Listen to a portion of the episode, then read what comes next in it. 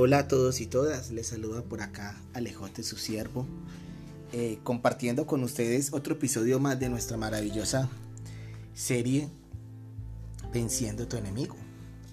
Hoy hablaremos acerca de la aflicción, hoy hablaremos de, ese enemigo, aflicción, que comúnmente nos, nos ataca, que hace parte de nuestra vida, que es, es una respuesta natural a un dolor o a una pérdida de algo o de alguien. La ficción es esa parte que nos permite eh, mirar, tener una perspectiva diferente de la vida. Eh, a, veces, a veces Dios necesita afligir el corazón del ser humano para que el ser humano eh, voltee su mirada hacia Él. A veces estamos distraídos en el mundo, estamos estasiados, estamos maravillados es palabra, con cosas que el mundo nos ofrece y nos olvidamos de, del Creador. Por eso a veces Dios necesita afligir el alma. En el Salmo 30, 35 dice, porque un momento será su ira, pero su favor dura toda la vida. Por la noche dura, durará el lloro y a la mañana vendrá la alegría. Esto me acuerda mucho a una canción que hay de música cristiana que dice, eh, eh, cambiaré mi tristeza, cambiaré, cambiaré mi, mi vergüenza por el gozo de Dios. Y eso es lo que pasa. Dios dice que Él nos va a afligir, pero para tratar ciertas áreas de nuestras vidas. Y luego nos va a traer paz y nos va a dar la salida. En la Biblia vemos muchísimos ejemplos. Uno de ellos es Jesús. Jesús también sufrió aflicción antes de ser apresado, antes de ser eh, crucificado. Dice que tuvo un tiempo de aflicción, tuvo un momento de aflicción donde su alma y su cuerpo fueron afligidos por parte de Dios, valga la redundancia. También nos encontramos que en medio de la aflicción es muy importante que tú y yo se la expresemos a Dios. El Salmo 23.4 nos dice, aunque ande en valle de sombra de muerte, no temeré mal alguno, porque tú estarás conmigo, tu vara y tu callado me infundirán aliento. Es súper importante no quedarte callado en medio de esa aflicción en medio de esa preocupación, en medio de ese dolor que estás pasando, es muy importante que tú puedas expresarle, que puedas decirle al Señor cómo te encuentras y que quieres salir de ese estado, no quedarte allí porque se puede convertir en una depresión, se puede convertir en un episodio fuerte de tristeza, de amargura y terminar allí encerrado, esclavo de, esa, de ese otro enemigo que ya hemos tratado mucho, que es la depresión. Nos encontramos también entonces con otro, con otra, otro aspecto muy importante, y es que para salir de la aflicción también necesitamos de otras personas.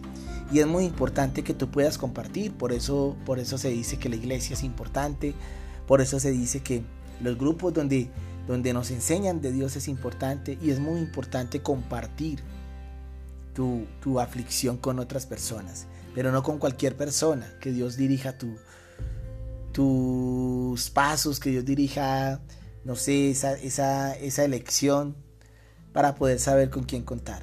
Y nos encontramos entonces en Gálatas 6.2 que dice, sobrellevar los unos las cargas de los otros y cumplir así la ley de Cristo.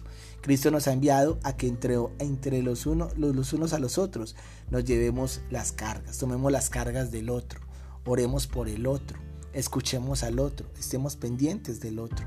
A veces queremos mucho solamente que la gente esté pendiente de nosotros, pero cuando otros necesitan, difícilmente somos capaces de ser incondicionales, de estar ahí, siempre anteponemos lo nuestro, no, nunca anteponemos lo nuestro. Por el contrario, nos escudamos en que es que no tengo tiempo, no puedo hacerlo, quiero descansar, eh, mañana hablamos, otro día lo hacemos y no, nos, y no nos damos cuenta que hay personas que nos necesitan, que están afligidas y que necesitan a veces ni siquiera que les, hablemos, pero sí necesitan una palabra de aliento, una llamada, mensajes constantes de, de cobra ánimo, estoy contigo, voy a orar por ti, una oración.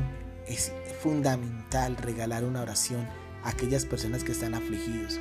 Esto da vida, esto da ánimo, pero a veces olvidamos ese tipo de detalles y solamente quisiéramos que los hicieran con nosotros.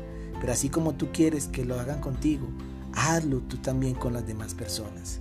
sobrelleva las cargas los unos a los otros, dice la palabra de Dios. Y para terminar, quiero compartirte ese pasaje que está en Juan capítulo 16, 33. Dice, estas cosas os he hablado para que, para que en mí tengáis paz. En el mundo tendréis aflicción, pero confiad, yo he vencido al mundo. Si Cristo venció al mundo y si nosotros tenemos aflicción en ese mundo, debemos de estar confiados porque el que tenemos en nuestro corazón ya lo venció.